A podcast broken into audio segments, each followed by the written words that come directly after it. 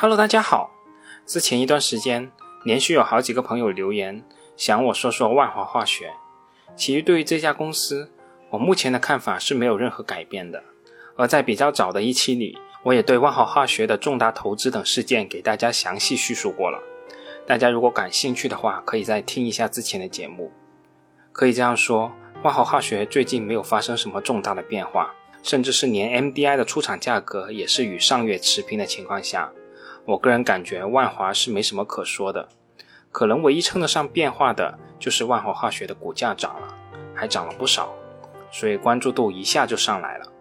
但从我自己投资的思路来看，一家公司的股价大幅上涨只有一个结果，就是这家公司的投资价值大幅的下跌。我们对这家公司的关注度反而应该适当降低。我们有什么必要去凑这个热闹呢？所以，我们今天不讲万华化学。我来说说没什么人关注的潍柴动力。其实我本人对汽车行业并不特别感冒，特别是对于乘用车市场的企业，基本没有太大的兴趣去涉及。一者，在这一领域，我们国内的公司确实不占优势，目前还没有一家算得上是占据市场主流地位的；二者，目前这一市场正在处于技术升级换代之中，这正如上世纪九十年代末的彩电大战的时候，到底是液晶还是等离子？哪条技术路线最终可以一统天下，谁也不敢说。难保我们买的是四川长虹啊！三者，乘用车可以说是最经典的重资产企业，技术变革加上重资产的下场，可以说是非常的惨烈的。但对于商用车，特别是重卡领域，那又完全不一样了。和乘用车不同，重型卡车自出生之时就带有天生的垄断者的气质。相对于个人消费者五花八门的购车诉求，重卡在购买者的心中的本质，首先被定义为以经济行为目标，根据具体的使用场景，提供以动力总成为核心的物流方案。明确的核心需求，使得具有核心竞争力的产品可以极快的占领市场。此外，由于公路运输天然的受到国界、地界、公路政策等限制，导致全球范围内形成相对分割独立的公路运输市场。也让区域内的重卡企业极易形成市场的寡头。以北美市场为例，市场的前四大重卡企业分别为戴姆勒、帕卡、沃尔沃和纳维斯达。这四家企业的市场份额多年来稳占市场百分之八十以上的份额。到了二零一九年，市场份额接近百分之一百。而我们中国的重卡市场中，一汽解放、东风汽车、中国重汽、陕西重汽。福田汽车长期保持在行业市占率前五，五大车企合计市场份额保持在百分之八十以上。可以这样说，中国重卡市场的寡头垄断已经基本是既成事实了。而在这个寡头垄断的市场中，得发动机者得天下，已经是重卡行业内的公认法则。发动机是一台重卡的核心技术，也是衡量一台卡车品质的最重要条件之一。以全球最大的独立发动机制造商康明斯为例。二零一八年，康明斯在重卡发动机市场的市占率达到百分之三十九，稳居行业第一。二零零八至二零一八年十年间，康明斯为帕卡和纳威斯达提供发动机配套设备。截止二零一八年，配套率分别达到百分之六十二和百分之七十九。而戴姆勒和沃尔沃采用自产的发动机进行装配。康明斯的股价也在过去二十年内水涨船高，从六美元上升至一百四十六美元。年复合增速达到百分之十七，其中二零零八年至二零一四年期间，总市值从八十亿美元上升至二百八十亿美元，P/E 从六倍涨到十五倍，P/B 从一倍涨到三倍。反观我们中国市场，潍柴动力在中国市场占据了与康明斯在北美市场类似的产业链地位，两者均以第三方独立的发动机厂的身份稳居行业份额第一。目前，除了一汽解放和中国重汽采用自有发动机供应商解放动力和济南动力之外，市场的大部分整机厂均与潍柴动力有合作。在中国重卡发动机市场中，潍柴动力以约百分之三十二的市占率稳占第一。而目前潍柴系的产品矩阵中，除了潍柴动力发动机占据主流地位以外，谭旭光执掌下的山东重工集团还控制着中国重汽、潍柴重机。三推股份、中通客车、雅兴客车、德国凯奥集团等多家上市公司，以及法士特变速器、汉德车桥、株洲火花塞等配套产品，可以说在整个产业链中占有举足轻重的地位。在这里，我们再额外说句题外话：我们前面提到的中国重汽，虽然冠以中国的名称，但原来其实只是一家济南市属的国企。这又是为什么呢？原来，在上世纪九十年代末的时候，中国重汽集团生产的车型并不占据优势。从一九九五年到两千年，短短五年间，便从鼎盛走到破产的边缘。也就是在新世纪之初的两千年，中国重汽集团正式拆分为三个部分，分别下放到山东省、陕西省、重庆市管理，也就是后来的中国重型汽车集团有限公司、陕西汽车集团有限公司。重庆重型汽车有限公司和我们今天的主角潍柴动力，曾经是中国重汽的全资子公司。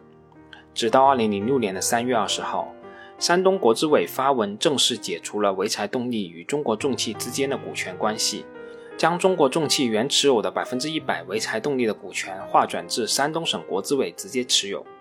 从那时起，重汽分家，潍柴单飞。这两个父子企业开始成为同台较量的平等对手，而在2019年，山东重工完成了对中国重汽的重组，谭旭光兼任中国重汽董事长。这中间的分分合合，如果单独说，能说上整整的一期。我们这里主要讲公司，不讲八卦，这些内容我们就此略过了。以后如果有机会的话，再给大家详细的说一说。其实我想。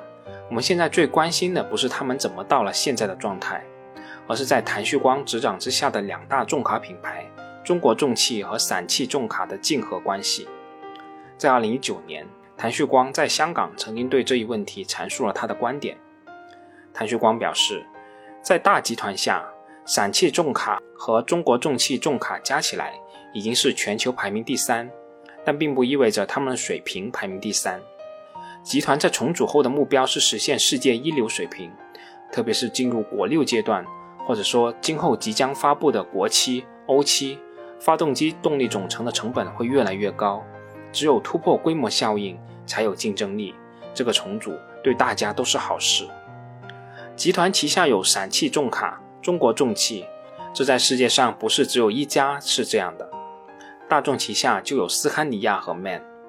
大众公司要把商用车单独上市，最近我听说推迟了。这是两个品牌，我有几句话告诉你：我们这两个企业不会合并。上世纪末，中国重汽之所以破产重组，就是因为搞了轻型机。第二，我们希望两者相互竞争，谁干得好我就奖励谁。第三，资源共享，客户决定，市场导向。两个二十万辆加起来就是四十万辆。车用动力总成再卖给别人，你算算多少万辆了？中国重汽是一个很好的品牌，这些年也得到了长足的发展。你们应该相信，在我的领导下，中国重汽会发展的更好。中国重汽的十一升、十三升用 MAN 的发动机，这个发动机很不错，至少在国六阶段可以支撑中国重汽重卡的销售。陕汽重卡用的是潍柴动力的发动机，它们俩有所不同。但是在一些细分市场是可以资源共享的，比如说在十升以下的发动机，双方可以共享这个平台。但在主流发动机十一升和十三升阶段，我非常清楚地告诉大家，现阶段是各自发挥各自的优势。我相信在市场上更愿意接受这个现实。好了，潍柴动力主要的行业竞争格局我们就说完了。这些其实在二零一九年山东重工对中国重汽进行重组的时候就已经基本形成了，也算不上什么新闻了。为什么在这个时候突然间又提起潍柴动力了呢？其实原因也很简单，除了刚才所说的行业竞争格局比较好之外，目前的情况大家也知道，内忧外患之下，无论是美其名曰新基建，还是铁公鸡这种过时的说法。反正必然是需要通过基建带动国内市场的复苏与人员的就业的。其实这一切，目前我们已经看得越来越清楚了。据中汽协发布的数据显示，二零二零年四月，中国国内重卡的销量为十九点一万辆，同比增长幅度达到百分之六十一；而在五月，重卡的销量达到十七点九二万辆，同比增长幅度达到百分之六十五点五六。六月的重卡销量为十六点九三万辆，同比增长幅度达到百分之六十三点二六，累计同比增幅达到百分之二十四点三六，增幅可以说是创了历年之最。可以预见的是，整个二零二零年，中国重卡行业的销量很有可能达到一百四十万辆以上。而这一销量的增长，一方面是由新基建密集开工带来的大量运力带动的需求，另一方面是排放标准和自超不断升级带来的运力短缺、供需不平衡等因素持续推动的。而这一切对于在这一产业链中涉入颇深的潍柴动力而言，肯定都是极好的消息。当然了，如果我们要用望远镜来看，其实潍柴动力的远虑和近忧也不少。我们先来说说远虑吧。上世纪九十年代以来，全球主要的重卡市场中，欧洲、美国、日本、中国均在加速推出新的排放标准。新的排放标准日趋严格，主要体现在对氮氧化物和颗粒物的排放限量要求更低，对卡车发动机的后处理系统提出越来越高的要求。政策的推动也催生出了一批新能源重卡的产品，如特斯拉的卡车等等。而我们国家在这方面其实完全也不落后于美国。我们在深圳街头已经能看到数量不少的电驱动渣土车。如果电动重载汽车大规模的推广，无疑对潍柴动力而言是灭顶之灾。这也是潍柴动力长期估值较低的一个最主要的原因。但我个人认为，除非电池技术取得突破性的突破，受电池成本、能量密度的影响，电动中重型卡车的成本竞争力其实是极低的。即使推广，也只能在城市内作为市政车辆使用。难以真正替代柴油发动机，而如果展望未来五至十年，一旦氢燃料技术取得突破性进展，氢燃料电池中重卡需求将极有可能大幅的提高。而对于氢燃料商用车，其实潍柴动力是早有布局的，也已经在山东省内的部分城市在试用。